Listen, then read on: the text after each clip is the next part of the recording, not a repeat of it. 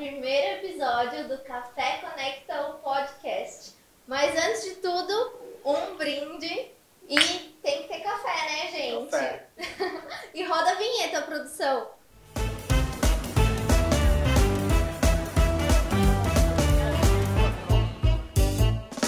Bom, e aí, Rô, nesse primeiro episódio, qual que vai ser a boa aí? O que, que a gente vai falar? Acho que é importante o pessoal conhecer um pouco a gente, né? Com certeza. Porque quem são essas duas pessoas Essas duas pessoas aleatórias que apareceram café. aqui no meu streaming. comendo comida boa, né? Um Carolinas queijo, uma pão de Carolina. queijo, gente.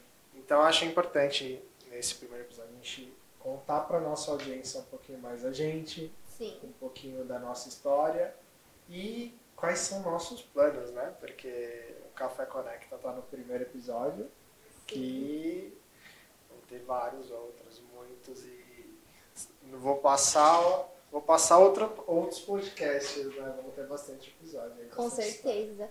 E também a gente vai contar o nome, né, do Café Conecta, o porquê do nome, o nosso propósito e tudo mais. Mas acho que antes de tudo, vamos começar com a nossa história, né? Eu e o Rodrigo, gente, a gente se conhece desde 2008, quando a gente fazia cursinho.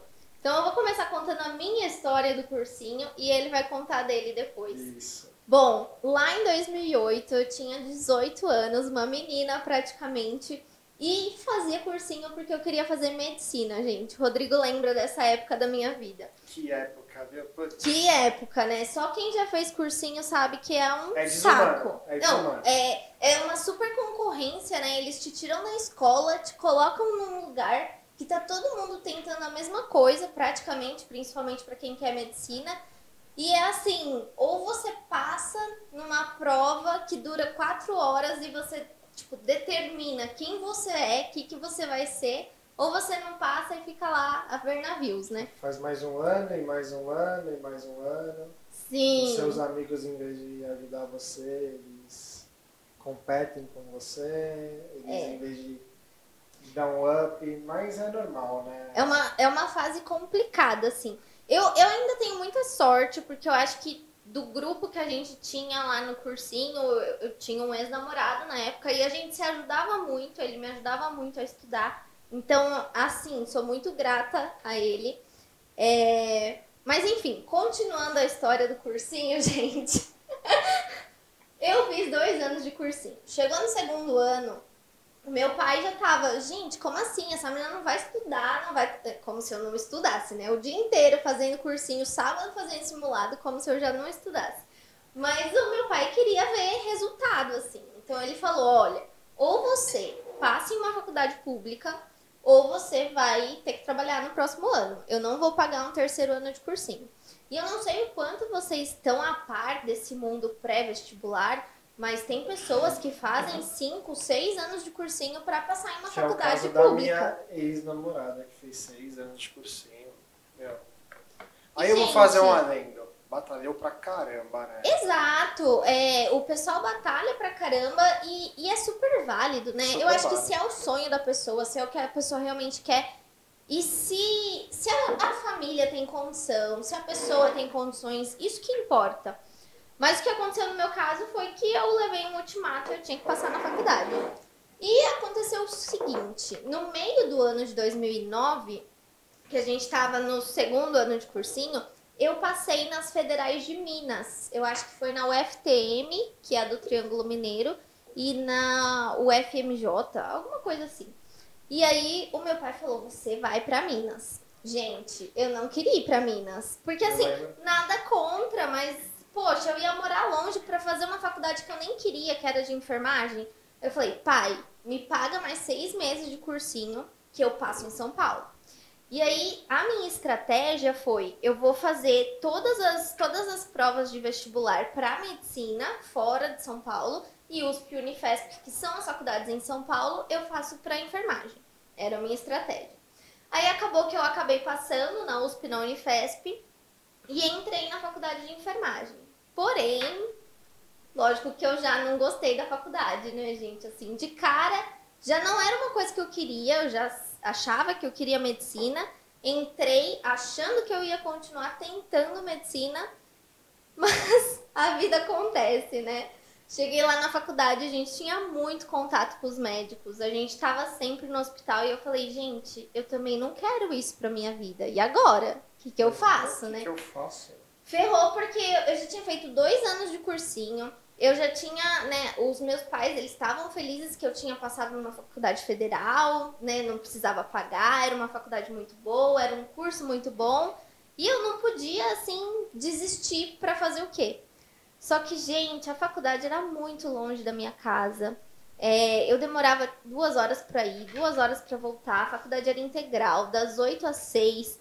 E eu tinha várias crises, assim, eu chegava e eu falava, eu não, Não quero essa faculdade, não dá pra trabalhar. E aí você já não tá gostando, já não era o que você queria, você já não tá gostando, é, é a receita do insucesso.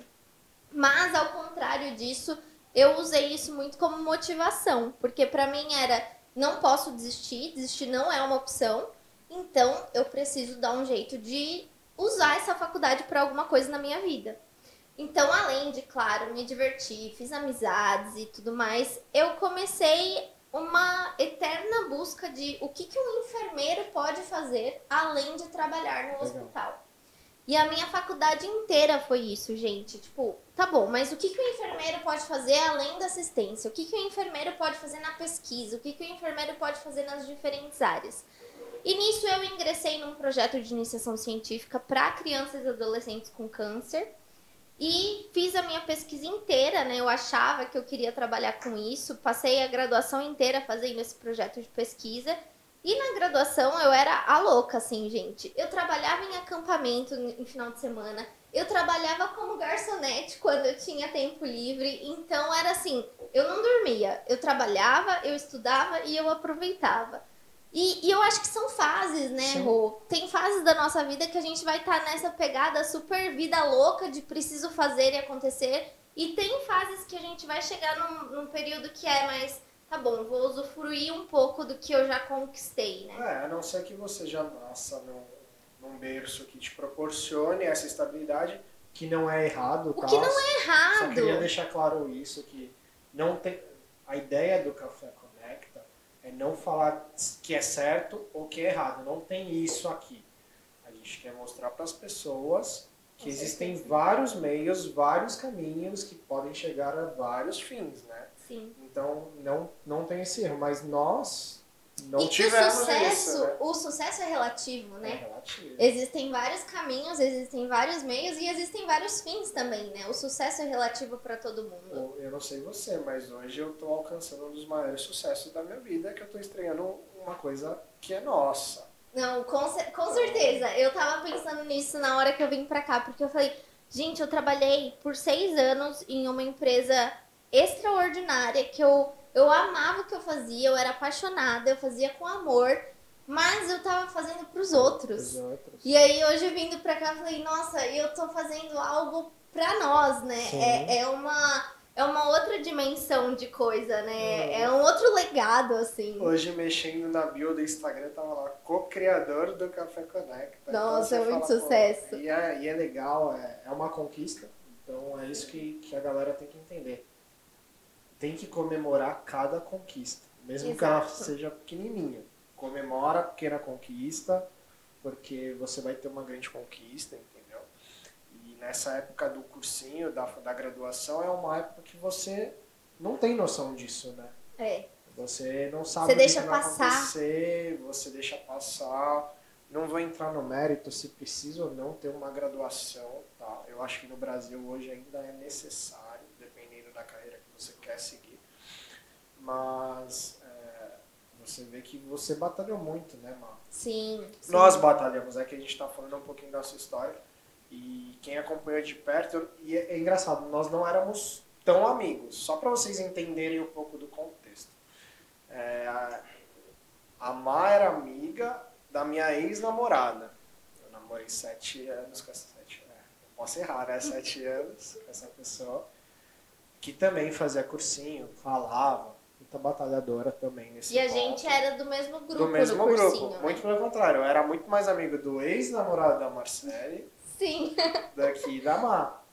Só que era uma galerinha legal, porque eu entrei no cursinho depois, né? Eu não entrei Sim. no começo, eu entrei depois porque eu parei uma faculdade e fui para tentar outra faculdade.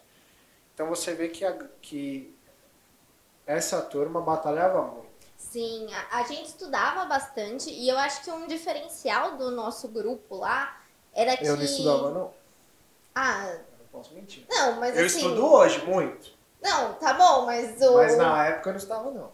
Será que a gente pode falar nomes? Não, mas as pessoas do nosso grupo, elas Sim, sim, estudavam, elas estudavam. Eu Eu, estudava bastante com, com o meu ex, Sim. assim. Acho que ele não vai ligar de eu falar o nome dele, mas enfim. Não, mano. é O Henrique, a Aline. Não Oi, Henrique. gente, mas a gente estudava, eu acho que a gente estudava bastante.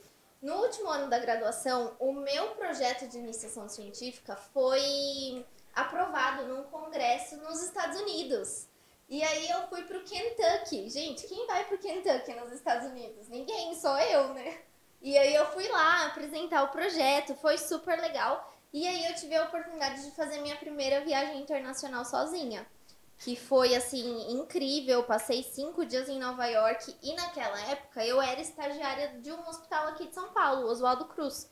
Então, gente, o meu estágio, desde o começo do ano, o meu estágio era para reserva da minha viagem que eu ia fazer no final do ano. Eu não lembrava disso, sabia? Foi. E, e eu sempre fui muito assim. Os meus pais, eles sempre me ajudaram muito. Tipo, olha, o que você precisar, a gente tá aqui. Eles compraram a passagem pra eu ir. Mas de resto, tipo, ah, tá bom, você quer passar cinco dias em Nova York, mas a passagem tá aqui. Mas e aí, você se vira? Então, meu salário era pra pagar o hostel, pra pagar comida. E, e lá em casa sempre foi esse esquema, sabe? A gente te ajuda até aqui, o resto é você. E aí, depois da faculdade, o que aconteceu? Eu fui trabalhar lá no Oswaldo, fui efetivada como enfermeira. Na verdade, o GRAC me chamou, o São Paulo me chamou, que era o da faculdade, e o Oswaldo me chamou. De todas as oportunidades, eu não tinha curtido muito fazer o estágio no GRAC. Eu achei. Sabe aquele negócio, tipo, você sonha tanto com o negócio, daí quando você chega, tipo, ah, não, não sei Não se eu quero isso, muito né? isso. E aí eu falei, quer saber? Eu vou pro Oswaldo, porque no Oswaldo eu vou ter a oportunidade de ficar na assistência um tempo e depois fazer coisas diferentes, que eu ainda não sabia o quê. E aí, logo que eu entrei no Oswaldo, eu me inscrevi em uma pós do Einstein, de gestão e qualidade em saúde. Só que a pós só ia começar em setembro, mas eu já estava matriculada.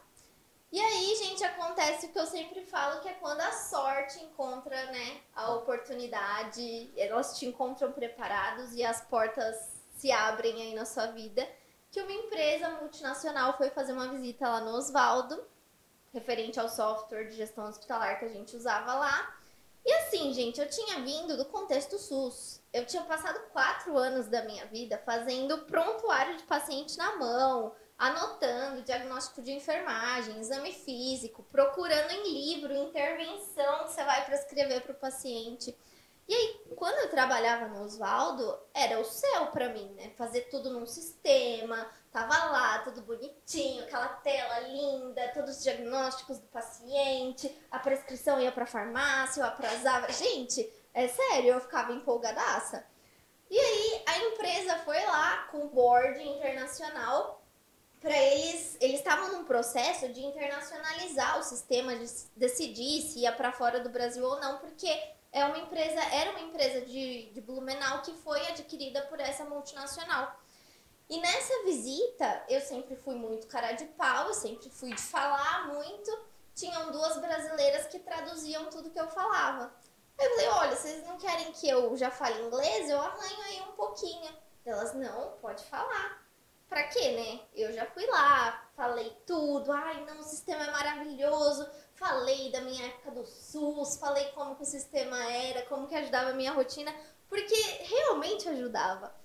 E, gente, foi acho que uma das coisas mais despretensiosas que eu fiz, porque a única coisa que eu pensava, Rô, era estou treinando meu inglês.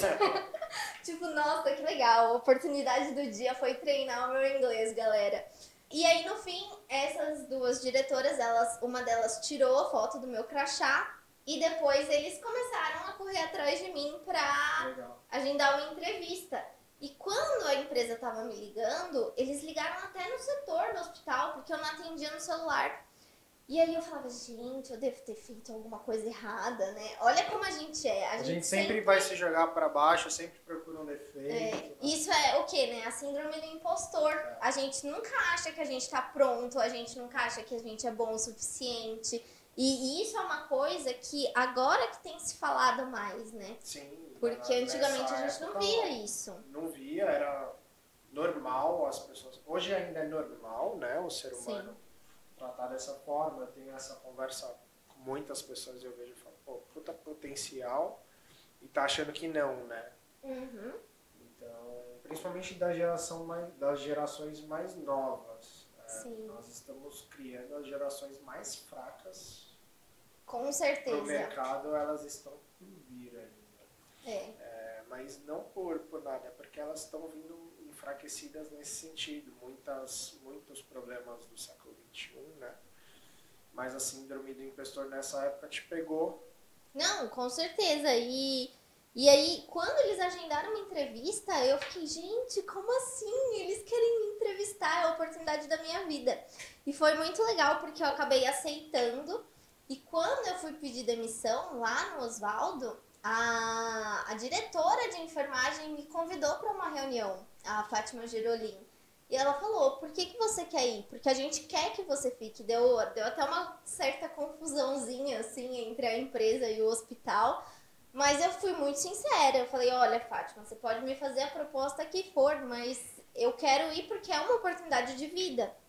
E eu decidi ir, gente. Lógico que assim, no começo, a gente é novo, né? E você não pesa muito o que, que vai ser. Você pesa, tipo, nossa, oportunidade da minha vida. Mas. O que é quando- bom, né? O que é bom, porque você se arrisca sem Você se pensar. arrisca mais. Você se arrisca mais. Não que eu não esteja me arriscando menos hoje, né? Mas eu, É, eu acho que eu continuo me arriscando Mas muito. também não é ruim não se arriscar. É que eu sou um perfil que eu gosto de correr um risco e Eu, mais, eu gosto né? do frio na barriga. Porque eu acho que isso pode me trazer um ganho maior do que eu não arriscar e ficar no lugar que eu tô, né? Exato. Ué, Muita gente fica no lugar que tá durante 30 anos e volta e fala, "Ah, não tá errado, isso não é errado, mas é só perfil, é só gosto. É. né? É o que eu falo, quando o medo de você ficar no lugar que você tá hoje é maior do que o medo de você se arriscar a fazer algo novo, essa é a hora certa de você mudar. Mas essa frase ela tem um impacto maior em uma outra para- fase da minha vida. Eu vou contar pra vocês. E eu acabei entrando nessa empresa, só que assim, gente, eu pegava plantão todo dia, ia pro hospital das, da 1 às 7, via os meus pacientes, via meus colegas. E eu fui trabalhar num contexto de home office, lá em 2014, quando o home office ainda não era um negócio, né, tão disseminado assim. O meu time inteiro era de Blumenau, eu ficava sozinha em São Paulo. E o meu trabalho era mexer no computador, gente. É muito diferente você tirar a pessoa de um contexto onde ela tá sempre envolvida numa rotina com outras pessoas e 100% colocar ser humano, né? 100% ser humano, ou uma faculdade totalmente assistencial e colocar ela, olha, agora aqui é o computador, você tem seis meses para treinar isso e aprender tudo. E outra coisa, eu conhecia cinco funções do sistema. Eu fui para um contexto que eu tinha que entender de 700 para apresentar 700. Então, nessa, né, nesses primeiros meses de empresa, eu me questionei muito o que, que eu estava fazendo da minha vida, porque O que, que eu fiz, né? o que, que eu fiz? Eu não, não consigo mais ser enfermeira, porque eu vou perder a mão. E, e a- eu não tô entendendo ainda o meu papel dentro da instituição. E isso é muito que eu trago para os meus alunos hoje. Quando você muda de emprego, quando você faz uma transição de carreira, a primeira coisa que você tem que fazer é entender o seu papel naquele novo cargo, naquela nova função. Porque se você não entende, você não consegue desempenhar aquilo. E hoje é muito difícil você ter um entendimento claro, porque você não tem uma galera que te explica direito, às vezes. Quantas vezes você não chega numa empresa, Exato! Muita gente aqui já aconteceu isso, chega na empresa, ó, tá seu computador, seu login, sua senha, e, e é isso, né? Sim. Então, É, é complicado, assim. Eu, eu até que tive um time que me ajudava muito, mas a distância é, é complicado, né? Eu acho que hoje que o home office tá evoluindo muito mais, mas naquela época era complicado porque era a primeira pessoa do time que não tava no alocado lá e então eram para ambas as partes eram difíceis. E até que passou assim esse turbilhão do meu primeiro ano de empresa. E eu conheci em junho de 2015, conheci um diretor que era enfermeiro também e estava assumindo os negócios internacionais. E, e, deu, tipo, sabe aquele match profissional, uhum. assim? O, ele me adorou, eu adorei ele também. E ele falou: quero você no time internacional. Qual que é o nome dele? Tuan. Ele é holandês, Tuan Wiggles. Porque ele é responsável hoje por isso aqui. Né? Sim, gente, pra vocês terem uma noção, quando eu viajava pra Holanda, eu não ficava em hotel, eu ficava na casa do Tuan, com a esposa e os filhos dele. Caramba. A, a gente desenvolveu, assim, ele é meu mentor da vida, a gente sempre conversa. E, e o Tuan, assim, abriu diversas portas profissionais para mim. Primeiro que a gente começou com o time internacional, e lá em setembro de 2015 a gente ia mudar de país em dezembro, né, de 2015. Até parece, a minha mudança aconteceu em abril de 2018 só, né? Tudo leva um tempo aí para maturar e para processar. Mas aí em 2015 para 2016 eu comecei aí com os mercados internacionais, a gente viajei para Europa, a primeira apresentação internacional minha foi na Noruega, vi neve pela primeira vez. Então foi uma trajetória bem bacana. A gente fez toda. Eu fui uma das responsáveis por fazer toda essa expansão de Europa, Oriente Médio, Austrália, Nova Zelândia, depois veio o Japão. E aí nisso, com muitas viagens, em 2018 eu fui transferida para Dubai. E aí eu saí de um cargo de consultora de pré-venda júnior em 2014 para em 2018 ser gerente em Dubai. De produto era gerente de pré-vendas. Era mais na parte comercial, mas aí eu era especialista de produto e cuidava de todo esse escopo. E, e aí o que eu falo, né? Em quatro anos, a minha trajetória profissional foi muito meteórica, assim, dentro da empresa. E o que de fora as pessoas admiram muito, mas de dentro ninguém imagina o que, que você teve que passar, o que, que você abriu mão, quantas noites você não dormiu porque você estava consertando coisas. Viagem, gente, eu, eu lembro de uma viagem que eu fiz, que eu saí do Brasil, eu tinha que pagar meu aluguel em Dubai. Então eu falei, gente, eu preciso de 12 horas em Dubai porque eu preciso pagar meu aluguel. Eu fiquei 12 horas em Dubai e peguei um voo para Austrália. Mas assim, eu cheguei na Austrália às 6 horas da manhã, às 9 eu tava no escritório trabalhando. Então, era uma rotina muito, muito intensa. E eu, eu sempre amei muito meu trabalho, muito. Mas chegou num ponto que não tava mais, sabe? Quando você começa a falar, gente, até que ponto eu tô afim, eu não tô mais com aquela paixão toda, não tô mais com aquela vontade e vários problemas e eu comecei a refletir muito sobre os meus valores e o que eu estava aplicando no meu trabalho. Até que eu entrei num processo de burnout em outubro de 2019. Vim passar um tempo no Brasil, até peguei uma licença e a psiquiatra me diagnosticou com transtorno de ansiedade generalizado e um quadro leve de depressão. E aí, quando eu saí da psiquiatra, eu falei, gente, não tem como, eu vou pedir demissão. Porque eu sou muito intensa. Comigo ou é 8 ou 80. Ou eu amo muito ou eu não amo mais. E aí eu falei, tá bom, se eu não amo mais, eu vou fazer outra coisa. Porque nisso eu já tinha conversado com a minha diretora, já tinha conversado com o meu chefe. E aí, ou eu era enfermeira pro, pro pessoal da empresa, ou eu era responsável por aquele sistema. Então me perguntaram, tá, mas você vai sair daqui para você voltar a trabalhar no hospital?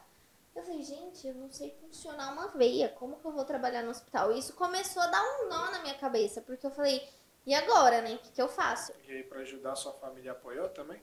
Então, o, a minha mãe é daquela mãezona que fala: vem pra casa que você tem uma casa aqui. E o meu pai já é mais daquela pessoa, tipo, nossa, mas você tem um cargo desse, com um salário desse, você mora em Dubai, você tá louca de voltar pro Brasil. Mas mesmo assim, acho que a preocupação do meu pai de ver o meu estado era muito maior, porque eu sou aquela pessoa que eu sou muito difícil de chorar. Mas eu, quando eu vim pro Brasil em outubro, eu tava assim, desnorteada, desnorteada. Eu tive várias crises com os meus pais de ansiedade mesmo. E, e eles acabaram ficando assustados, até porque eu tinha que voltar para Dubai sozinha. Uhum. Então, a, a, minha mãe falava muito pro meu pai: Meu, você tá doido? Ela, olha como ela tá. A gente, a gente tem que estar tá aqui. Se ela decidir sair, a gente tem que estar tá aqui. Eu imagino que essa era a conversa dos dois. E aí eu, eu tive um certo apoio, lógico, da minha mãe, principalmente, e o meu pai era. Tá bom, se você quer isso. Vambora. Eu, eu sei que você. Eles sempre tiveram essa concepção de que eu nunca fui irresponsável. Eu sempre fui muito assertiva nas minhas decisões. Então, meu pai, eu acho que ele confia muito no sentido. Olha, eu não concordo, eu acho loucura, mas se você tá falando que vai fazer isso, beleza. É, e você também não foi fazer tudo bem. Você teve um problema de saúde, deixando bem claro para todo mundo que é um problema, tá? Não é uma Sim. frescura, é uma coisa séria, burnout, a depressão. São pontos sérios que a gente tem que tomar cuidado, não é frescura, mas também o que, tam- que te deixou mais tranquila de conseguir fazer tudo isso é que você se programou e teve uma reserva financeira bem Sim, legal. né? exatamente. Que é outro ponto importante para a audiência entender que uma transição de carreira não pode ser feita sem um planejamento. Não pode, ah, quero fazer de uma hora para é, outra. não é assim, gente. Ai, quero fazer isso, vou fazer isso. Pra vocês terem uma ideia, eu comecei a pensar em maio de 2019. Aí eu fui, aí eu comecei a juntar mais dinheiro. Eu já, já tinha uma reserva, já juntava. Mas em maio eu já comecei a pensar o que, que eu poderia fazer. Então, em agosto, eu já me inscrevi em uma pós da GV. Então, fiz uma pós em marketing. Comecei um processo de coaching para entender o que, que eu poderia fazer da minha carreira. E nisso, juntando dinheiro. E aí, quando eu voltei para Dubai em novembro, eu falei, vou pedir demissão em maio, porque era quando acabava o meu contrato do aluguel. Maio de 2020. Pega isso, produção. Só que aconteceu o quê? É, em janeiro, muitas coisas, assim, difíceis aconteceram no trabalho, assim. Eles já sabiam que eu tava nessa situação, mas continuaram esticando demais a corda. Não quer saber, eles não pensam muito. Eles não pensam, gente. Nesse caso, nessa, nesse caso, né? Hoje a gente sabe que E, e assim, Rô, eu não vou ter vergonha de falar isso, até porque a pessoa não vai assistir. Mas eu tinha um diretor que ele era psiquiatra lá de Dubai. Gente, como aquele cara, como ele foi falso comigo, sabe? Eu, eu fiquei chateada na época, porque ele falou: não, você tem que me enxergar como um pai pra você aqui. Você tá sozinha, eu sou seu pai aqui nesse país, conte comigo. Quando eu pedi demissão, esse cara nem falou comigo, ele nem olhou na minha cara, ele nunca me deu tchau. Então, a gente tem que tomar muito cuidado com quem a gente se abre no ambiente de trabalho, com quem a gente conta sobre a nossa vida, sobre as nossas dores, sobre as nossas angústias, porque essa pessoa foi muito uma lição de tipo, meu, toma cuidado com quem você fala, sabe? É, os amigos do trabalho, será que são amigos mesmo? Será que Eu tem tem tem, tem os casos, né? Sim. Eu falo, tô generalizando porque sim, tem os amigos, mas eu conto pelas minhas experiências, poucas pessoas que eu levei do meu ramo profissional para minha vida Com pessoal. certeza, com certeza. Eu também acho. Eu acho que a gente pode sim conhecer pessoas super especiais e levar pra vida, Sim. mas ainda assim eu acho que tem que ter um certo limite. E, e eu aprendi muito sobre isso com esse diretor aí. E ele foi uma das pessoas que esticou muito a corda. E era uma pessoa que eu não esperava, por ser psiquiatra, né? Tipo, a pessoa sabe que você tá com um quadro de burnout, por que, que ele vai esticar ainda mais? E sabe o que eu ouvi? Ele virou pra mim e falou: aumenta a dose do seu remédio, porque tem tantas coisas pra você aqui na empresa. Eu, nossa, que legal, né? As pessoas viram diretores, presidentes, assim, só aumentando a dose da medicação, né? Que É, mundo mas- que a gente Então, vive. mas eu, eu Muri- acho que foi o Murilo Gano. É, se não foi, desculpa, Murilo, mas que eu tava lendo no Instagram, que ele falou assim, é muito paradoxo pensar que a gente ganha dinheiro, né? A gente acaba com a nossa sa- a frase é essa. A gente acaba com a nossa saúde para ganhar dinheiro, para depois conseguir pagar pagar pela nossa saúde. Exato, É muito exato. isso, né? E, e a Brené Brown, no A Coragem de Ser Imperfeito, ela fala: a gente acorda, toma café para estimular pro dia, aí a gente come um doce para continuar estimulado, daí a gente chega à noite quer beber uma cerveja, um vinho para conseguir relaxar, e aí você toma um remédio para dormir para conseguir descansar, e aí você acorda e toma café. Então é um ciclo vicioso de que a gente sempre precisa se estimular Mas até que ponto a gente está se estimulando para coisas que realmente valem a pena? É, é isso. Os profissionais, eles têm que entender, esse seu diretor, no caso, tem que entender que a empatia é tudo? Sim, é. é a gente Entender tá o falando de Oriente humano, Médio, mas, né? É, o então, Oriente Médio, empatia mas... não, não conta muito lá, mas é uma coisa que aqui no Brasil a gente tem muita vantagem. Sim. Porque aqui as pessoas são mil vezes mais humanas, né? As pessoas são mais compreensivas, são mais empáticas. A gente tem, né? Eu não vou falar a gente, não vamos generalizar, mas muitas pessoas tendem a achar que o Brasil é o pior lugar do mundo. E, gente, eu já viajei o mundo, assim. O Brasil tem tanto potencial, o brasileiro tem tanto potencial, é um povo super trabalhador, é um povo humano, é um povo que se importa com os outros. E, e, é muito legal a gente trazer essa percepção, porque às vezes a gente acha que, ai, nossa, somos os piores, e não é assim. Não, não é, não é. Bom, e aí aconteceu que eu decidi antecipar o meu retorno para o Brasil. Eu, eu fiz as contas lá, o valor da minha multa do aluguel compensava mais eu pagar a multa do aluguel do que eu ficar em Dubai até maio. E, gente, foi assim muito de Deus, porque se eu ficasse em Dubai até maio, eu ia pegar a pandemia e eu não ia conseguir voltar. Eu ia estar desempregada e sem conseguir voltar para o Brasil. E, e acabou que foi super conturbado o meu retorno, porque eu tive que pegar o último voo de Dubai para o Brasil. Gente, a minha casa, para vocês terem uma noção, eu larguei roupa na máquina de lavar. Eu, eu jogava coisa fora, eu, eu doei sacolas e sacolas, porque eu não tinha, não tinha que fazer. Eu tive que entregar o apartamento em um dia e eu não sabia. Eu fiquei sabendo no domingo à noite que eu ia ter que entregar meu, meu apartamento na segunda para voltar no voo de terça. E foi uma loucura, assim. Mas graças a Deus deu tudo certo. E aí, voltando pro Brasil, você tá naquela rotina de seis anos, aí mais os dois anos de cursinho. Eram oito anos da minha vida que eu só corri. Voltei pro Brasil e do nada, tem nada para fazer. Como assim, né? Tipo, você acorda, você É estranho, ouve, né? Você ouve os pássaros, os pássaros cantam. E aí eu falei, gente, mas o que que eu vou fazer? Aí você é su- super culpada que você não super, tava fazendo nada. super né? culpada. E daí é psicóloga falando que você precisa descansar, é psiquiatra falando que você precisa descansar, é o seu pai falando que você precisa descansar, é sua mãe. E aí você fica, tá bom, eu vou descansar, mas como que descansa, gente? Não sabe. Não sabe? Eu fiquei de uma pós para outra, acho que eu fiquei seis meses, assim, da, da, de ter terminado a psicologia positiva para começar o MBA em gestão de projetos. Seis meses sem estudar, né? Além de trabalhar, eu ficava pra, pra Renata e falava, meu, que inútil que eu sou.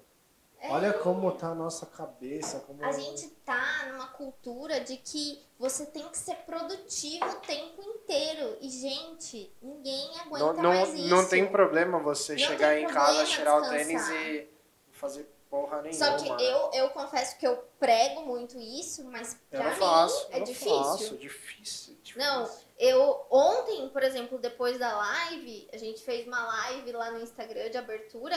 Gente, eu tava pilhada. Eu sentei pra assistir TV e eu só ficava assim, no feed, e aí abre o WhatsApp, e abre o LinkedIn, e abre e-mail.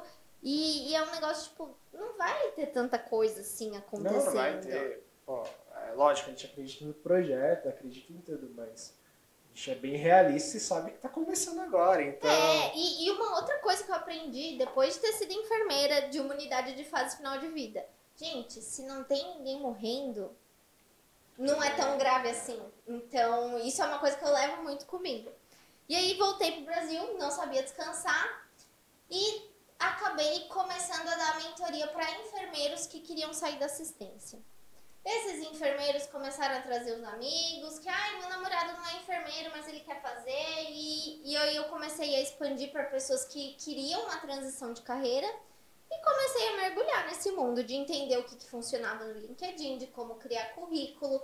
E eu falei, quer saber? Eu tenho muita experiência, tenho muita bagagem, mas vou fazer um curso de coaching. E aí eu fiz um curso de coaching.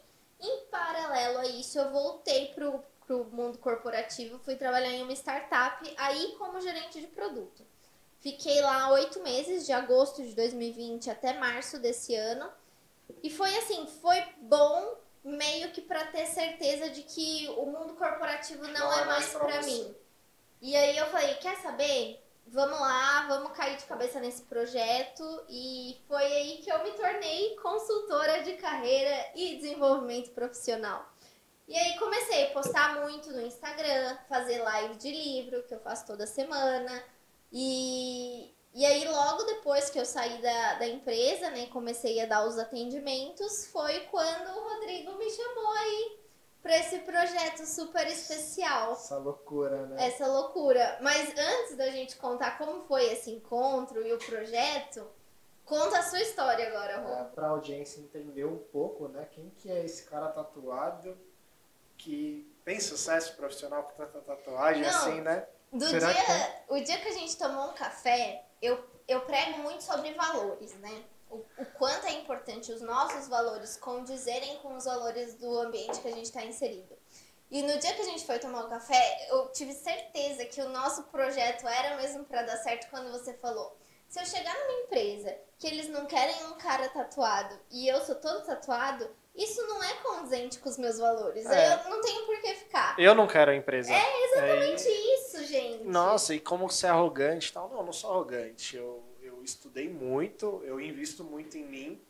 É, sou um profissional qualificadíssimo, bom. Eu posso escolher onde trabalhar. Exato. Porque eu não vou trabalhar em qualquer coisa, entendeu? Eu não vou fazer qualquer coisa por fazer, para ganhar dinheiro. Vou fazer algo que me faça bem. Já passei da época que eu fazia por simplesmente por dinheiro. Porque lá atrás, pra galera que não sabe, eu comecei fazendo faculdade de fisioterapia.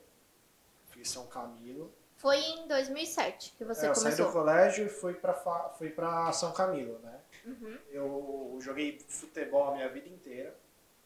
Então, meu Eu pai... lembro disso. Joguei, fui pra Europa jogar bola, meu pai fissurado. E aí eu falei assim, ah, fisioterapia eu vou conseguir continuar no ramo do esporte, né? Porque eu quebrei o nariz no colégio ainda e eu tava para assinar um contrato com um clube de futsal. E quando eu quebrei o nariz, o clube falou assim, não, não dá para esperar. Então não, não dá, não dá.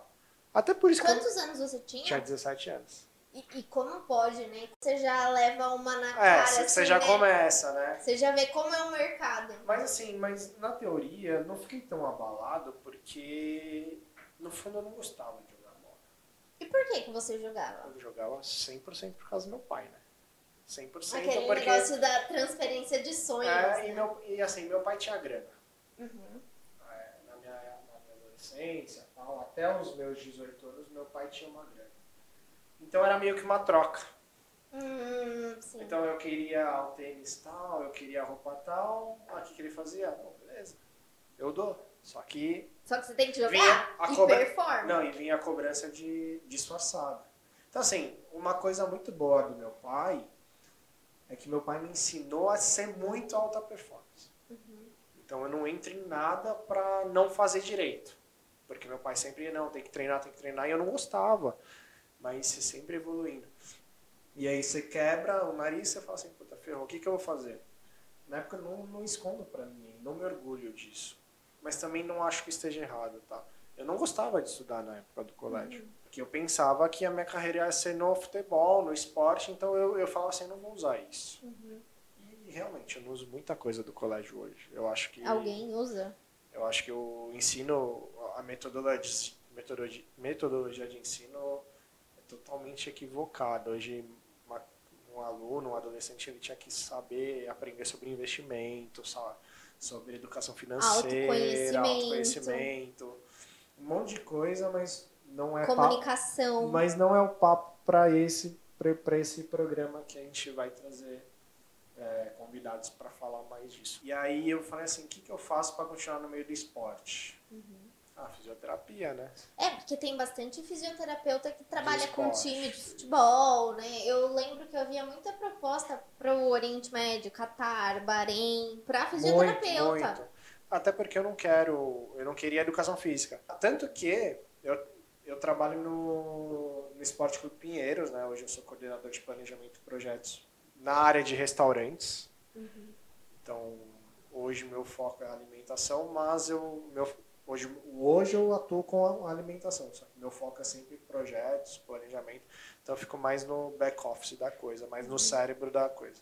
Um dos meus veteranos de fisioterapia da São Camilo é fisioterapeuta fudido do Pinheiros do Handebol. E a gente se encontra direto, troca ideia, o Bruno. Então, é, pra você ver, ele foi pra área de esportes e, e manteve. Só que aí chegou no terceiro semestre, eu peguei uma DP, a primeira DP. Cara, eu nunca esqueço, tipo, fui aí eu fui julgado por, por- pela bonitona. Aí eu fui julgado pela, ah, tá bem, não estuda. E meu, não é. Você pega, eu peguei DP em fisiologia. Cara, que não sabe o que é Matéria fisiologia? chata pra é caramba. difícil. E eu lembro o nome da professora, é Roberta. Ela tinha uma pra você ter ideia, não lembro de um monte. Roberta, caneta vermelha, e peguei DP. Eu falei, não. Só que nessa época eu comecei a trabalhar. Eu falei, meu pai, eu falei, ah, não quero depender de você. Eu quero trabalhar, não aguento ficar parado. E meu pai era gerente de uma empresa de. Trabalhava com turismo do time sharing, né? Que é um turismo de tempo compartilhado e tal. Ele falou: tá bom, você vai trabalhar então. Eu vou te colocar como vendedor. E o atendimento era feito com mesas. Então, os casais ou as pessoas eram convidadas para ganhar uma cortesia para assistir uma apresentação de uma hora e pouco. Então, você tinha uma hora e pouco para vender produtos que variavam de 5 mil a 60 mil reais para ela ali, ó. Se não fechasse na hora, não fechava. E, eram, e antes, na época, no 2008, 2009, não existia o Airbnb. 2009, isso. Não tinha, esse, não tinha essa facilidade de, De viajar. viajar.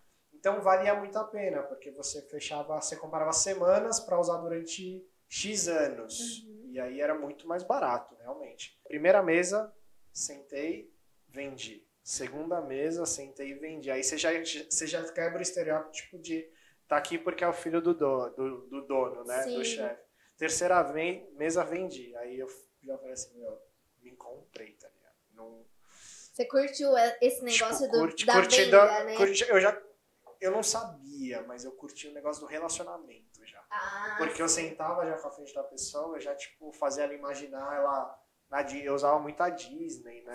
Sim. Eu usava muito o Maragogi.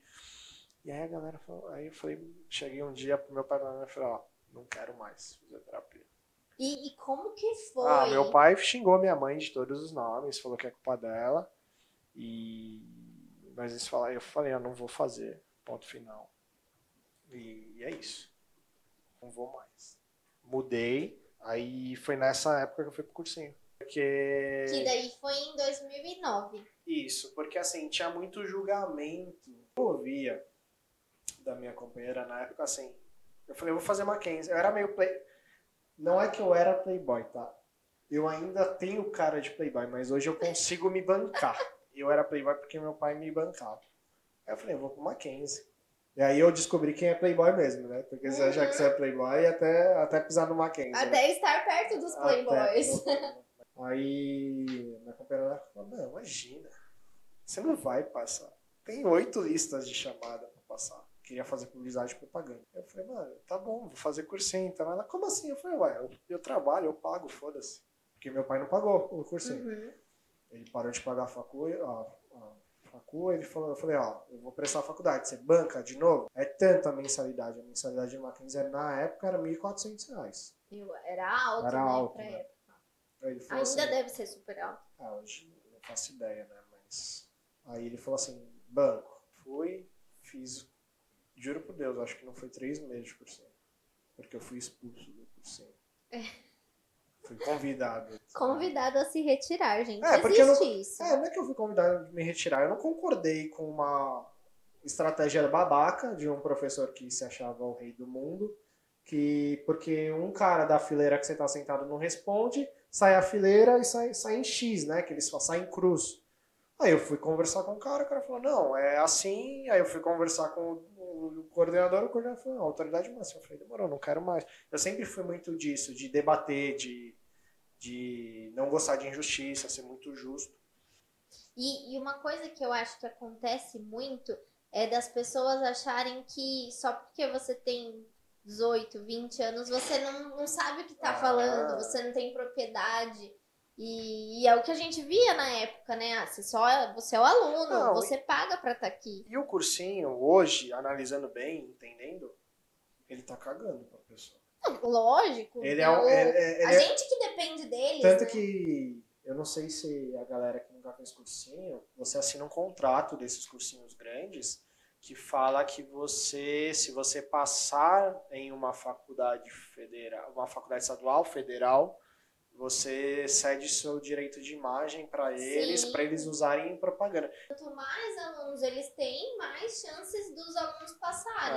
Ah, então saiu o Playboy problemático, entra Entra 500, 500 nerds lá dentro. Ah, e, e é isso. Aí, beleza. Fui fazer o vestibular da Mackenzie.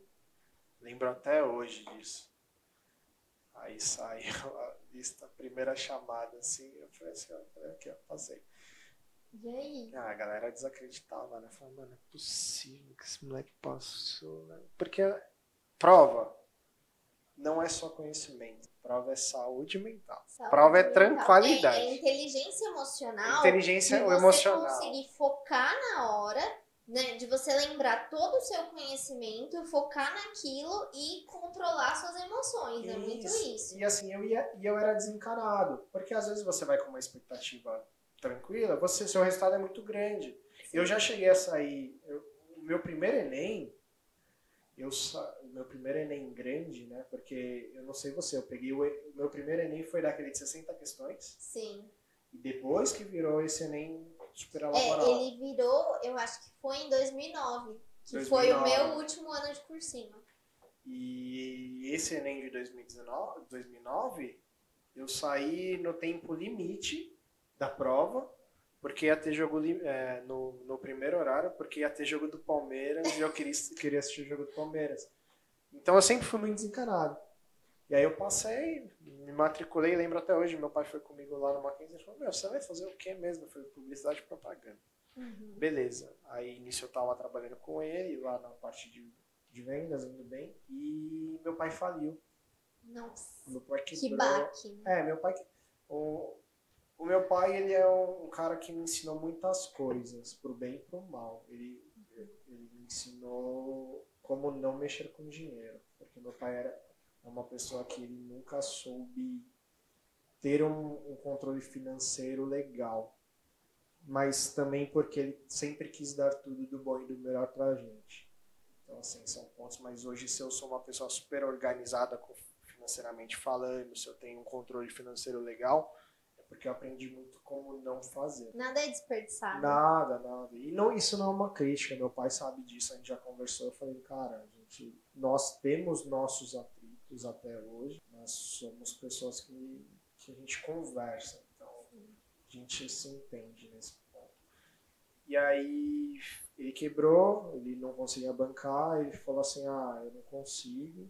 Aí eu fui para Embi Morumbi, mesmo assim quebrou mais. Uhum. Aí eu falei assim, fui para FMU, tudo em publicidade e propaganda. E aí você conseguia E eu trabalhava. aproveitar as matérias que você já Isso, tinha ia. tido Você no. Mackenzie. Só que nesse processo da Embi Morumbi, eu já não estava mais nessa empresa, eu tinha ido para uma editora como Uhum. estagiário na parte de publicidade e propaganda. E aí da, dessa editora eu fui por uma. Quando eu estava na FMU, eu fui para uma rede de salões de beleza, de Uhum. luxo, do ABC. Como estagiário em, em marketing, publicidade e propaganda. Eu comecei com social media lá atrás, criação, marketing no geral, comercial, parcerias, eventos. Fui crescendo nessa área, só que eu não terminei na FMU, porque deu uns problemas com grade e tal na época do TCC. Aí eu falei assim, beleza, eu vou fazer algum, eu vou nessa época meu pai já não banca, já não me bancava mais. Eu mesmo como estagiário me bancava, conseguia, morava na casa dele, lógico, moro até hoje. Mas tinha suas contas, É, né? Você não, é, eu já, coisas. já conseguia fazer minhas coisas. Aí eu falei assim, não, preciso fazer uma coisa que pelo menos eu termine rápido e seja tranquilo. Aí fui ainda fazer administração na Homicide, só que nisso, Nossa. Só que nisso eu já estava trabalhando com marketing para uma rede de franquias de alimentação. Então já estava mais como analista, já estava crescendo mais profissionalmente. E eu falei assim, mano, não tem nada a ver administração. E a faculdade também não gostava. Aí eu procurei uma faculdade que na época eu falava assim, não, vou bancar e eu sei que é bom. Eu fui, fazer, fui terminar marketing na São Judas. Uhum. Só que eu já era. Eu tinha voltado para a edição de beleza, porque eles tinham feito uma proposta para mim, para voltar como supervisor de marketing da época. Voltei. E quando eu estava na rede de edição de beleza, a rede de franquia falou: Rodrigo, eu quero você como coordenador de marketing. E aí? E aí eu pedi. Tanto que você pega meu currículo hoje, tem pele capele, rock ribs. Pele capele e rock ribs. É muito engraçado. Tipo, eu acho que o cara que lê meu currículo fala assim: mano, não dá pra entender nada. Que, que, porra, Conte a sua que história. porra que aconteceu? Mas aí, Rô, você faz um currículo funcional, porque o currículo funcional é diferente do currículo cronológico. Fica a dica aí pra quem tá Legal, buscando tá uma vendo só? transição de carreira. Tá vendo só? Eu nem li, ó, juro que não foi pra puxar essa dica, hein? Mas teve essa parte, eu era coordenador nessa. Me formei em marketing, legal, na São Judas. Só que eu era coordenador de marketing nessa rede. E um amigo meu que estava no Pinheiros falou assim: Meu, tem uma vaga aqui na parte de restaurantes. Você manja muito dessa parte de restaurantes. E isso foi quando, Rô? 2017. 2017. Eu falei, tá, beleza, vou conversar. Sentei com o diretor na época. O diretor falou, não, beleza, gostei de você, o salário vai ser tal, o cargo é tal, e... Só que você tem que pedir demissão da sua empresa, só que você vai ficar um mês em teste. Só que você tem que pedir demissão. E, e é aquela questão, né, do risco. Do a gente risco. não. E, e nenhuma mudança você tem certeza do que você tá fazendo, mas também ficar onde você tá não é uma Não, certeza. e ficar onde eu tava, tava ruim, porque a empresa, salários atrasando, e meu, não complicado. trabalhar com. Trabalhar 60 dias para receber 25 é difícil, né? Não, E nessa época eu já namorava a Renata. Pra quem não sabe, a Renata ela é 5 anos mais nova do que eu. Uhum. Só que a Renata parece que ela é 25 mais velha, de cabeça. uhum. Eu falei, e aí? Ela, meu, bora, vamos. Pedir E, demissão. e a importância de ter uma parceria, assim, né? É muito bom quando você tem uma pessoa do seu lado que te apoia nas decisões que você vai tomar. Não, total. Por isso que a. Ah, eu, é uma frase que eu falo que eu levo comigo é que a vida é sobre relacionamento. Sim. Se você quiser ir longe, você vai acompanhado. Ponto final. Eu pedi demissão já sabendo que ia dar certo. Então eu trabalhei um mês lá ralando e tal. Fechou, deu certo. Só que o diretor falou assim: ó, só que o cargo é esse e o seu salário vai ser 2.500 reais. Só que na época eu já ganhava 4.200. Aí eu falei pra Renata, eu falei, caralho, mano, o que, que eu faço? Aí entra num ponto que eu acho que todo, todo, toda pessoa que tem um companheiro tem que aprender. Eu fui ganhar menos que a minha, minha namorada. Em momento algum isso pra mim foi problema. E, e isso é muito legal, porque assim, eu, eu vejo, né? Eu tenho 31 anos e eu tô solteira. Mas eu vejo assim, em alguns momentos você vê que os caras, eles se sentem tão inseguros com relação a isso. E, gente, tá tudo bem, não é um Tudo bem. relacionamento, é uma parceria que Isso. os dois têm que É, é ganhar. isso. Não é uma competição. Não é uma competição É. com ninguém. Eu não tava competindo com ela, então todos os momentos na minha cabeça tava assim, meu, beleza, eu vou ganhar menos que ela. Eu tô dando um, um passo, tô dando um passo para trás porque eu vou dar dois passos na frente. É, e é potencial de crescimento. Total. A Sheryl Sandberg, naquele livro Faça Acontecer, ela fala: quando a gente avalia oportunidades na vida, a gente sempre tem que pensar no potencial de crescimento.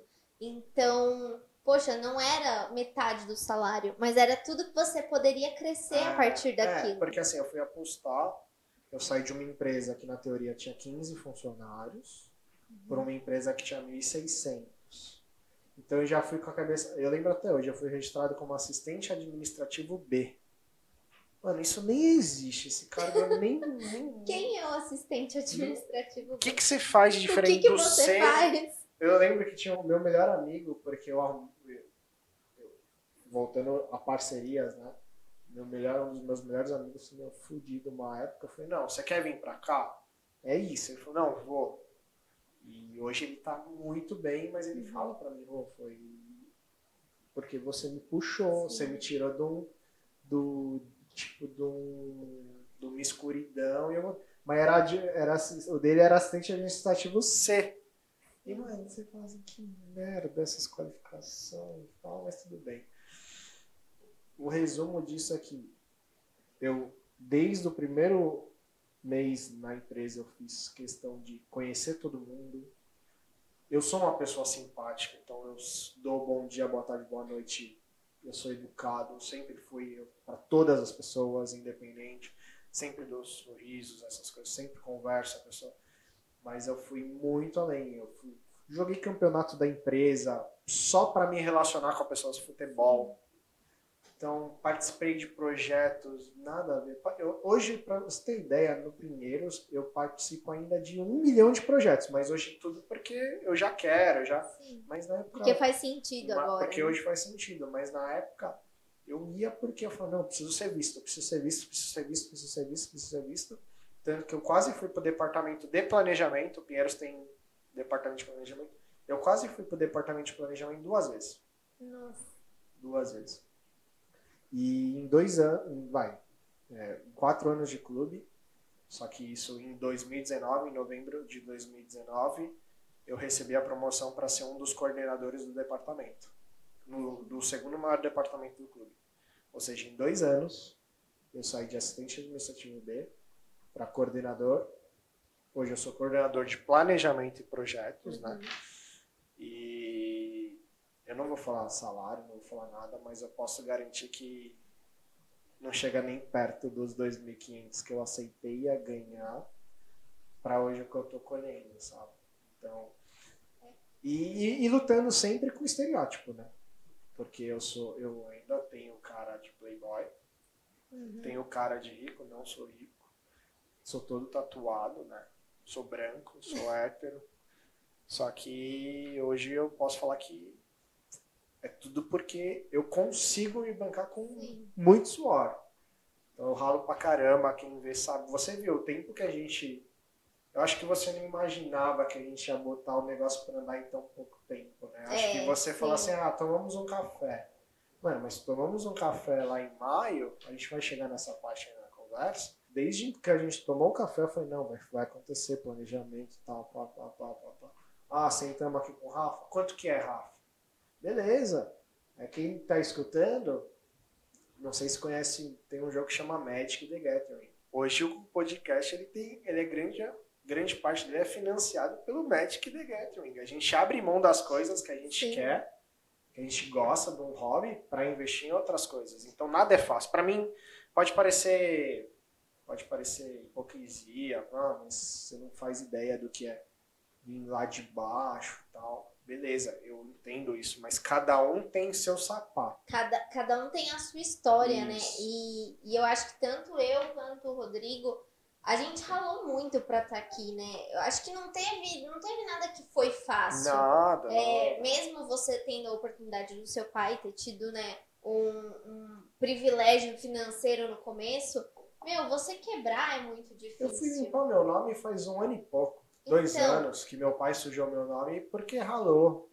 Tanto e, que. E olha só, as pessoas não imaginam. Não imagina isso, isso entendeu? Igual as pessoas falam, nossa, ai, você saiu de Dubai e veio pro Brasil. Gente, você voltar pro seu próprio país é uma baita readaptação. É, é um julgamento. Não, nossa, você não aguentou, você. Como você, você não é louca, você não aguenta.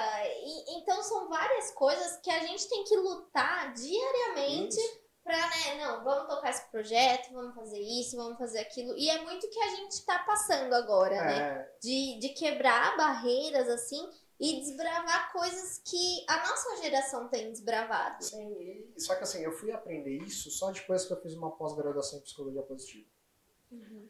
Porque eu entendi o ano passado, foi foi ano passado, vai, 2019, 20, né? Eu fui entender que eu precisava cuidar de mim. Em primeiro lugar, é. Lógico, a psicologia positiva ela me ajuda muito com todos os meus aspectos profissionais, porque me tornou um profissional muito melhor. Mas eu fui cuidar de mim, eu fui entender primeiro.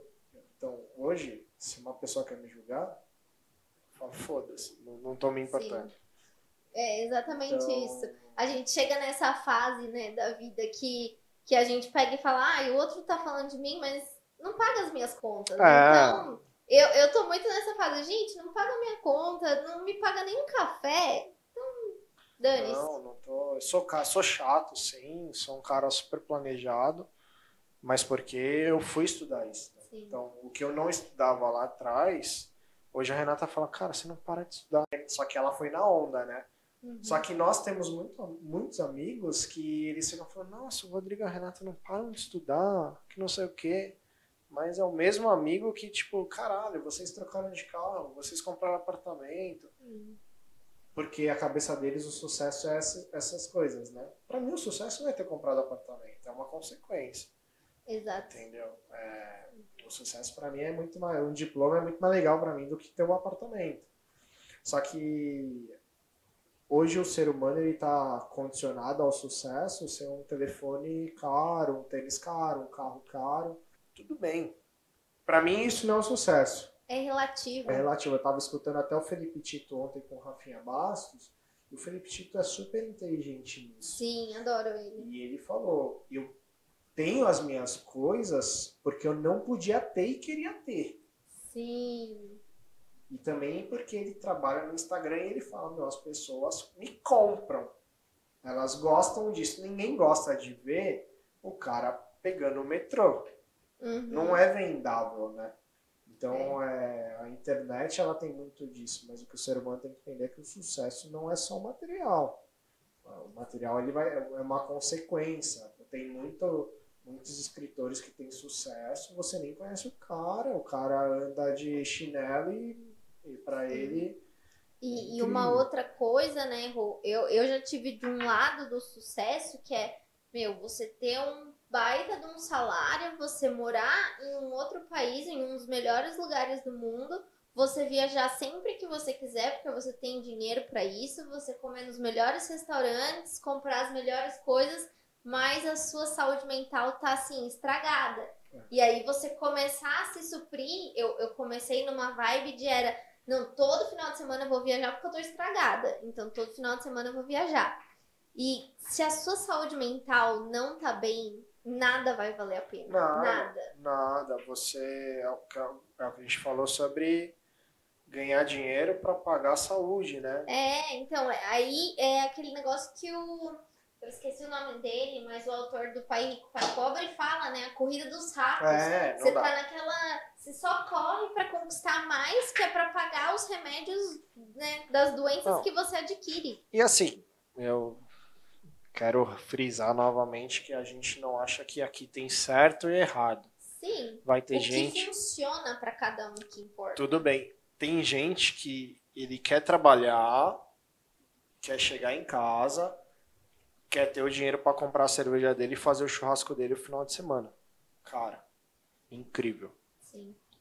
Mas eu não acho certo é esse cara criticar o outro. Sim, exatamente. Então eu acho que cada um pode fazer o que bem entender, mas entender que as pessoas têm esses pontos, entendeu? E, e lembrar, assim, né? O que a gente traz aqui são as nossas experiências. O Sim, que deu certo e o que não deu. Pra mim, não funcionou. Agora, se pra outra pessoa tá tudo bem, ganhar um bom salário, morar em outro país e tá com a saúde mental estragada, tá tudo bem também, gente. Cada um sabe É. a sua dor, né? Cada um sabe onde o calo aperta. e, e a grande ideia de ter os convidados aqui especializados nisso é porque a gente vai bater um papo com cada um para entender a experiência de cada um. Sim, Então, um exemplo básico, eu não quero ter um negócio, por exemplo, comercial. Eu trabalho com restaurantes, mas eu nunca teria um restaurante. Mas o cara, às vezes, vai ter um restaurante, é o sonho dele, e legal, e eu vou ouvir, vou entender, eu quero, quero saber, né? Enquanto isso, o meu sonho é ter um café, gente. Eu, eu falo que eu teria dois negócios relacionados à comida hoje. Um é um Walkberry. Uhum. Walkberry, se quiser patrocinar a gente, É, tudo a bem. gente adora, tá? Isso aí, fica a dica. E um Walkberry eu teria, porque eu entendo muito do opera, da, de uma operação de restaurantes em geral. Então o Walkberry ele tem uma operação que me agrada. Eu teria um café, mas também voltado para alguma coisa uma operação e com um mix legal que a gente já falou É, mais ou menos. Quem né? sabe, spoiler dos nossos sonhos aí. Mas tirando a galera. Aí eu teria um Habibs. Nossa, um Um Habibs. Habibs. Você sabe que eu lembro quando o Habibs abriu uma unidade em Blumenau. Eu acho que foi em 2017. O pessoal aí de Blumenau que me corrija depois.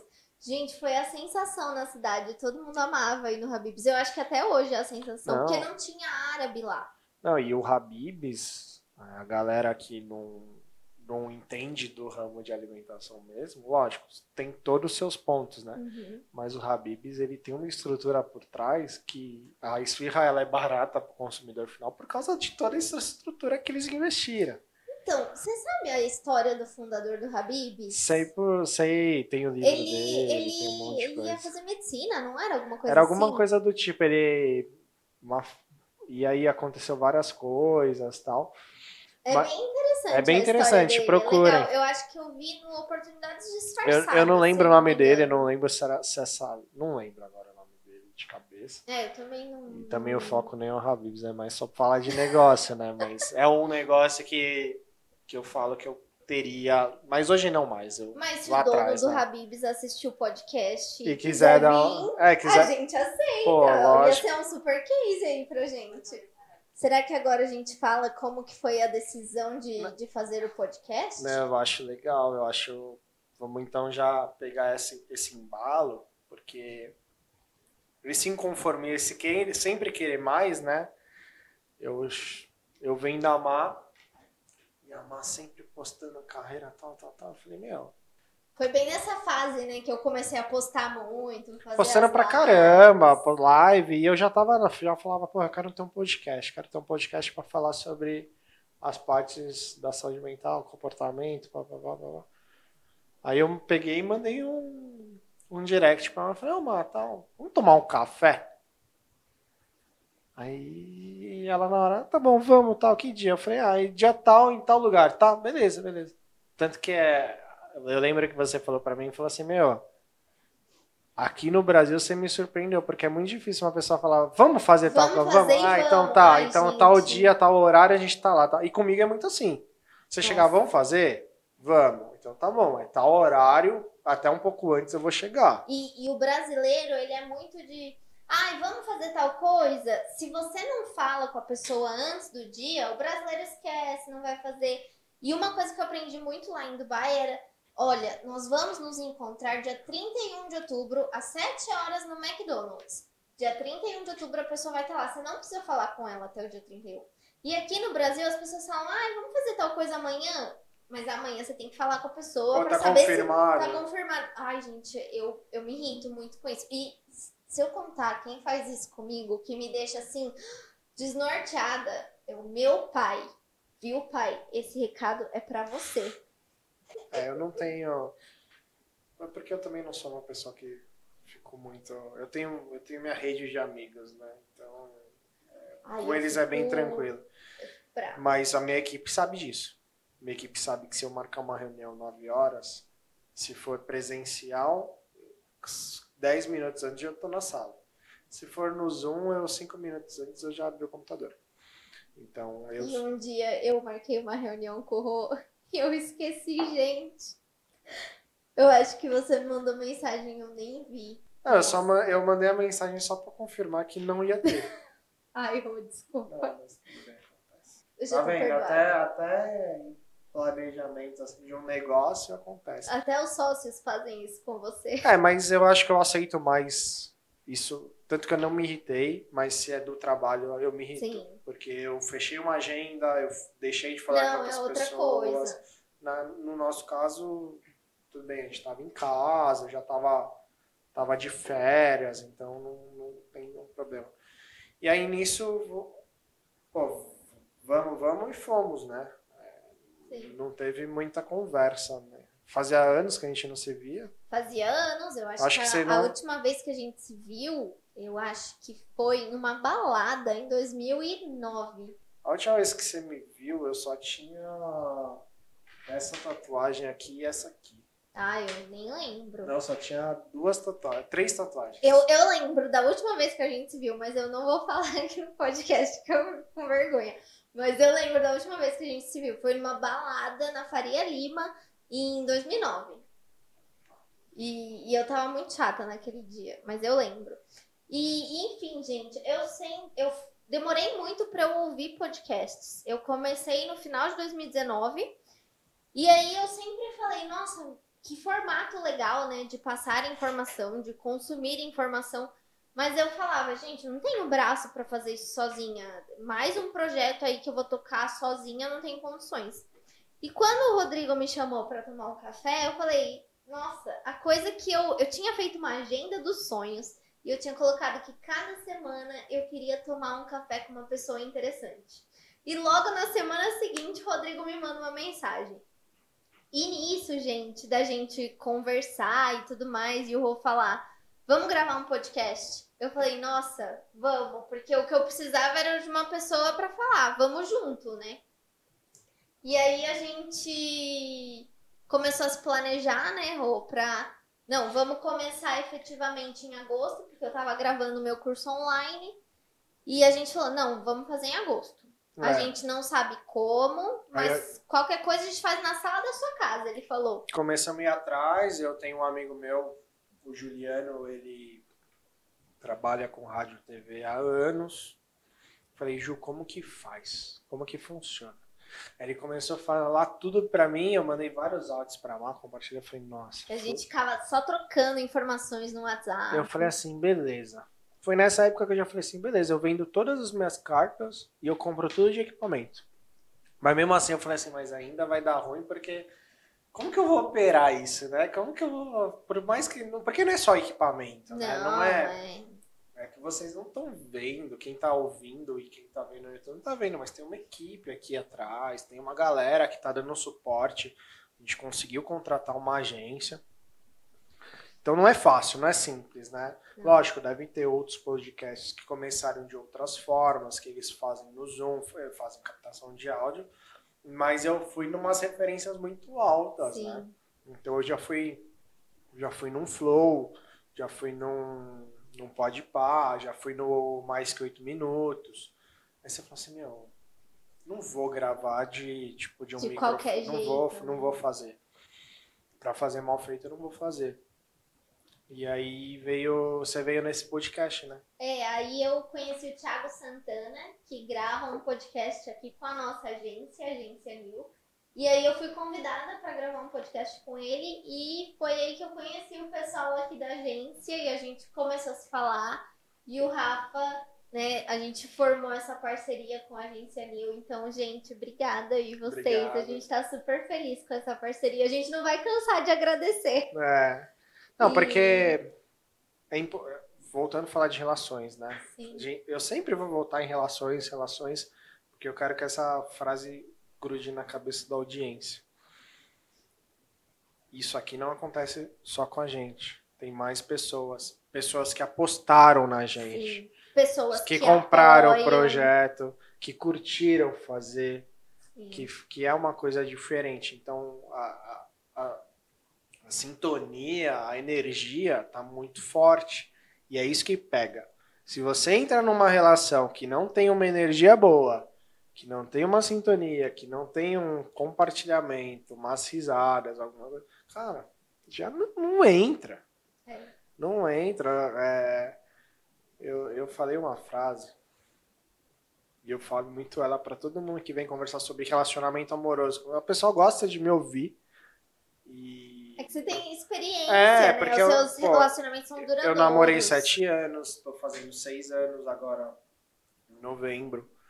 Então eu falo para todo mundo, meu, amor não segura a relação. Não. Não segura, gente. Com amor não não segura é um a relação. segura. E ninguém morre de amor. Exatamente. Você vai ficar, você pode ficar doente, pode ficar mal, tal, mas Você se frustra, mas É, você não morre. é, sim, lógico. Não vou generalizar, tem gente que se mata, tal, mas não Não vamos não é, não é a né? ideia, né? E é isso que está acontecendo aqui nesse podcast. Né? Esse relacionamento calhou muito bem. Muito legal. Então, a gente chegou hoje para conhecer toda a equipe, para falar com a galera, já sentou, e fora as reuniões virtuais, né? É, os briefings, essas coisas todas. Então, é, é, é sobre isso, né? Sobre, de novo, ir longe com pessoas, né? É. E é exatamente por isso que o nome do nosso podcast é Café Conecta, gente. Porque não é sobre se relacionar, mas é sobre a gente se conectar. conectar. Não só eu e o Rô com a agência, mas conectar com os convidados, que a gente quer conectar com vocês. Então a gente quer criar essa grande rede de conexão. E o café, porque tudo começou Tudo a começou partir com de um café. café. E quantas reuniões, não, quantos bate-papos, quantas conversas legais não só passam lá em casa pra tomar um café? É, não, vamos tomar um café. Tomar um tudo, café. É tudo ao redor do café, né, hoje em dia. E foi por isso que a gente criou esse nome aí, Café Conecta. Agora nós temos até uma xícara, né, É o uma logo. caneca com logo. Meu Instagram E- tá co-criador do Café Conecta. Não, muito finos. A gente tá Muito. se achando muito fino de se chamar de sócio, Eu gente. só não, a gente tava, tava brincando esses dias com o pessoal, porque, porra, um amigo, não, lembro agora. Pô, o cara fez um X, um negócio X, aí ele, CEO da marca tal, a gente, nossa. Eu me chamo de CEO da minha CEO, empresa. Ó, que bonito, tipo, aí eu Ai, eu falei, chamo. aí o pessoal, você vai colocar CEO? Eu vou colocar co-criador, porque eu vou, vamos fazer uma coisa mais bonita. Olha, É que não- a gente não definiu quem, quem faz o quê, né? Nós fazemos tudo. Agora a gente faz tudo. Então. Mas na, na minha empresa, né, na minha consultoria de serviços, eu, eu tenho um folder que eu coloco o CEO da minha empresa, gente, porque eu sou, né? Exato. Então, é, é sobre isso. E aí eu quero. Eu tô curioso, você não sabe o que eu vou te perguntar isso. Ai, meu Deus. Eu tô curioso pra saber quem você quer trazer aqui. Pessoas que assim, você fala assim, meu, eu zerei minha vida se eu trouxer aqui. Eu, eu imaginava que você ia fazer essa pergunta, então eu já tava pensando. Se eu trouxer, eu zerei minha vida. Porque assim, eu não tô aqui pra pensar pequeno, lógico. Nós queremos trazer pessoas que têm muita experiência, muitos seguidores, muita carreira, como eu quero trazer uma pessoa que está começando agora. Uhum, São várias visões. Para vocês entenderem que o sucesso é relativo, o sucesso, a, a carreira tem momento, que não é porque você tem 23 anos e você não ficou rico que sua vida é um lixo, não é porque você não acorda às 5 horas da manhã como muitos fazem isso. Muita gente, eu, eu adoro o Primo Rico, Thiago Negro, Uhum. adoro o, jo, o Jota, e os caras acordam 4h56 da manhã. Só que os caras acordam 4h56 da manhã porque eles já produzem a partir das 4h56 da manhã. A- Aí o, o cara vê esse cara acordando 4h56 da manhã e fala assim, vou acordar. É, e, e E assim, não faz porra nenhuma.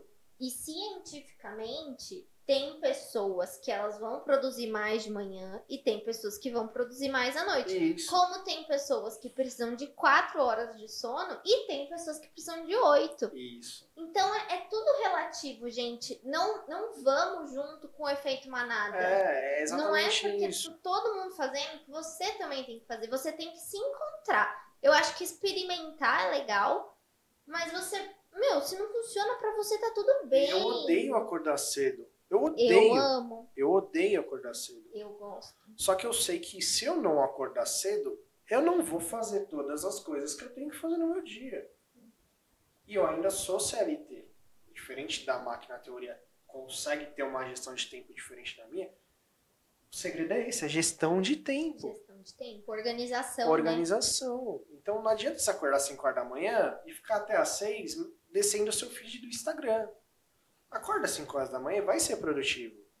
É o que o, o Thiago defende, o que o Joel defende. Esses caras acordam cedo, mas eles são produ- produtivos. Exato. Eles fazem, eles entregam resultados. Eu acordo às 5 horas da manhã quando eu acordo, na força do ódio. Mas eu vou, acordo, vou, treino e faço, porque. Imagina, vamos lá. Quinta-feira agora. A gente tem gravado de quinta esses primeiros. Se eu não acordar, se eu não for treinar de manhã, eu vou treinar. Não, você não vai treinar. Então, E, e aí é o quê? Prioridades. é isso. Você estabelece as suas prioridades e você define o que, Isso. que você vai fazer, o que você não vai fazer. E, e também a gente aceitar que às vezes a gente vai ter que abrir mão de alguma coisa. E tudo bem. Às vezes tudo bem abrir mão do treino, às vezes a gente vai comer o pão de queijo porque não comeu o dia inteiro. E tá tudo bem, gente. Ninguém é perfeito. É, eu não poderia estar comendo. Pela dieta que eu tenho, pelo investimento que eu tô fazendo.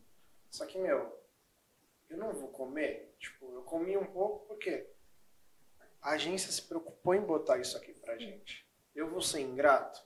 Você valorizar o que os outros fazem pra você também é importante. É importante. Eu não vou, não vou fazer é, e vou, vou me julgar. Não preciso me julgar, é lógico. Não vou ficar abrindo sempre exceção, que aí senão você também desvia um pouco do seu objetivo. Você tem que ter um foco, um objetivo e seguir, mas saber que às vezes esse vai ter um desvio e outro e você não precisa se matar por isso, né? Uhum. Então, aí eu quero saber o que você quer trazer. Bom, uma pessoa que eu imagino que eu gostaria. Não seria eu zerei a vida, porque eu acho que a gente sempre vai querer mais, né? Depois Sim, disso. sim. Mas a Camila Coutinho é uma das blogueiras assim que eu acompanho desde 2011 e uma das pessoas que eu acho que tem mais a mentalidade empreendedora que eu, que eu vejo assim, que eu admiro. Então a Camila Coutinho seria uma convidada que pra mim seria, nossa, mano, ela tá aqui, tô tipo muito feliz. E você, Rô, me conta, quem que seria pra você? Por enquanto, eu zerei a vida. Eu tenho três pessoas, né? Que são totalmente diferentes uma das Uhum. outras. O primeiro é o Leandro Carnal, Uhum. que ele foi meu professor na PUC e tudo mais. O segundo é o Marcos Mion, que eu sou fãzaço. Nossa, não, não e, tem nem que e o que falar. aconteceu com ele agora da Globo É a prova de que não bonito. tem- Não tem essa de tempo, sabe? Sim. E ele tá comemorando cada segundo. Cada vitória, É assim, contagem- é legal. Meu, eu tinha feito uma- um combinado com a Renata, porque, pô, a gente tá guardando grana e tal. Eu falei, meu, a gente não vai comprar mais, mais. Vai guardar uma grana, não vai ficar gastando muita. E eu tenho um hobby que é tênis. Sim. E os meus tênis são caros. Não tem. E o Marcos Mion ter feito aquele negócio do primeiro tênis e tal. Eu falei, meu, eu vou comprar. Ela falou, puta que pariu. Eu vi ontem que ele mano." postou, gente. E E, e ele te repostou, né, a página do, É, o do sneakers, né? sneakers dele. Porque é. é quem controla ele. Então é uma cultura. E o terceiro cara, que eu acho que é um, eu acho que é um exemplo muito forte pra mim, é o Felipe Tito. Ai, e hoje eu tava colocando lá no nosso planejamento e eu tava escrevendo, eu, eu falei, ah, eu queria trazer o Felipe Felipe Tito. Tito. É um- Isso aí uma pensando, pessoa bacana. pensando naquilo que a gente fala, puta, conversei com esses caras, eu Uhum. já sei que é, atingiu um sucesso que eu buscava. Vou ter vários sucessos durante esse caminho. é um Sim. ponto. Mas são caras muito referência pra mim. O Felipe Tito, eu acho absurdo o que ele faz. Eu, eu, eu nem lembro que o Felipe Tito é ator. É, é Tipo, porque o que menos eu lembro do Felipe Tito é atuando, mas é tipo fazendo as coisas mesmo. E, e o Leandro Carnal, eu tava voltando de gramado, eu encontrei com. Eu vi ele no voo. Só que eu Legal. falei assim, eu falei, pai, falei, será que é? Aí tava com um chapéuzinho, eu falei, Uhum. é o Leandro. Mas você não quer incomodar o cara, Sim, né? Eu é- sou, é eu sou muito disso. Tipo, às vezes eu não quero incomodar a pessoa. Então esses caras, pra mim, mas vão vir outras pessoas tão importantes quanto, tão importantes quanto. Todo mundo é importante aqui, gente. É, cada, cada pessoa tem a sua história, cada pessoa tem uma jornada e todo mundo pode aprender com todo mundo. E é isso que a gente quer passar aqui, né? Não, e eu acho que você, o ponto principal também é que você aprende muito mais com pessoas que estão próximas a você, porque Sim. você. O Felipe Tito falar de investimento, sei lá, que ele. ou que ele compra um carro, pra você é surreal. Sim. E- Esse é um exemplo bom, porque no tempo que eu fiquei parado, né, da faculdade, da, da pós, eu falei, preciso estudar. E minha educação financeira, assim, eu não, eu já era melhor, só que eu não, não tinha uma educação financeira como eu tenho hoje. Falei, o que eu vou fazer? Ah, vou estudar educação financeira. Uhum. Aí eu fui ver a, fui ver a Natália Arcuri. Gosto da Natália, mas eu acho que o público dela, tanto que é o slogan dela, que é Desfudendo o Brasil. É. Então a Natália tem assim, ah, você tem que pechinchar tudo, é, comprar roupa tipo no braço e tal. E, mano, não é meu perfil. Não, eu não gosto disso. É, é um perfil, assim, economia extrema, Extrema. que daí você vê certas coisas que Isso. são, sim, importantes, né? Isso, que não é meu perfil, mas que eu É. entendo que funciona pro público dela, beleza. Por isso que eu adoro ela também, porque é um público X. Aí eu fui olhar o outro, que era o Thiago Negra. Aí ele falou, como eu investi um milhão de reais? Eu falei, mano, não é aí. Que daí é outro patamar, né? E, e às vezes, quando a gente tem um outro patamar ou um outro objetivo que Você- tá tão longe, você você fica desanima de Você começar. fica surreal. Aí eu encontrei o Leandro Benincá, Uhum. que ele falava na Metropolitana toda quinta. E o Leandro Benincá, ele era da, da Messen, né? Só que ele tem um curso que chama. ah, eu nem faço mais o curso, é publi, não é publi, né? Nada, é porque mudou realmente minha vida. Ele tem um a, me- um a menos na poupança, Uhum. que é um curso de educação financeira, e ele vai ensinando e ele tem lives. E você manda mensagem pro Leandro Benincá, ele te responde É, no, eu, no eu lembro quando a gente tomou o café que você me mostrou. Eu falei, mano, aqui ó, ele responde, o educador financeiro te respondendo. E eu sei que o, o Thiago Negro não ia conseguir me responder, mas não porque o Thiago Negro é mal educado, é porque, mano, imagina Sim, a demanda. a demanda. E o Leandro não é menos importante que o Thiago, mas são pontos que me pegou. Então, trazer convidados aqui nesse sentido pra gente, eu acho que vai ser muito importante. Sim. Porque a audiência vai, vai se identificar. Então, é, dando alguns spoilers, se vir, por exemplo, uma professora minha, pô, muita gente vai falar assim, pô, legal, eu quero, eu quero fazer mestrado. Como que será que é? Ah, ela escreveu um livro? Puta, que legal. Ou você vê um cara que tá empreendendo agora, tá no Tá começo. começando. Ou alguém que já conseguiu vencer nessa Isso. barreira do começo. Então é isso que a gente quer trazer. Diferentes perfis para que a gente mostre realmente que existem histórias diferentes, trajetórias. E tá todo mundo buscando. Sim, E uma coisa que eu falei com uma amiga hoje. Gente, o sol brilha para todo mundo. pra todo mundo. É, o sol não, não tem uma sombrinha em cima de ninguém. O Ah. sol brilha para todo mundo. A gente tem que lembrar disso. O pessoal não entende que não é uma competição. Não é uma competição. Não. entendeu? Tem lugar. Então, o seu sucesso e o meu sucesso, eles são sucessos. Eu não preciso derrubar ninguém para conseguir chegar onde eu tô.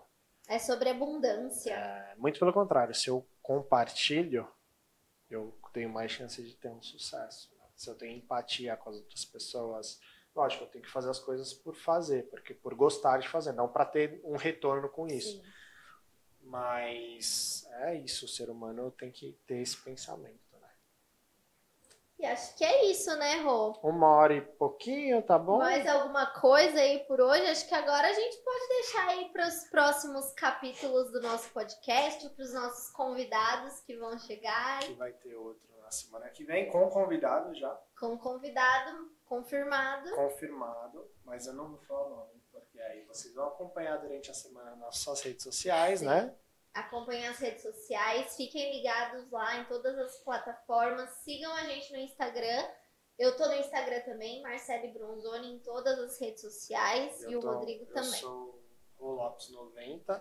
E assim, pessoal, gostou do conteúdo? Compartilhe esse conteúdo, é muito importante que chegue a outras pessoas. Nosso objetivo principal de estar aqui é mudar a vida de uma pessoa. Então, mudou a vida de uma pessoa, mudou a próxima, mudou a próxima. É isso, a gente está fazendo isso por vocês. A gente não precisaria estar aqui, mas a gente entende que a gente pode compartilhar muita coisa. É uma frase que a gente falou hoje, que vai falar, que mude a vida de alguém.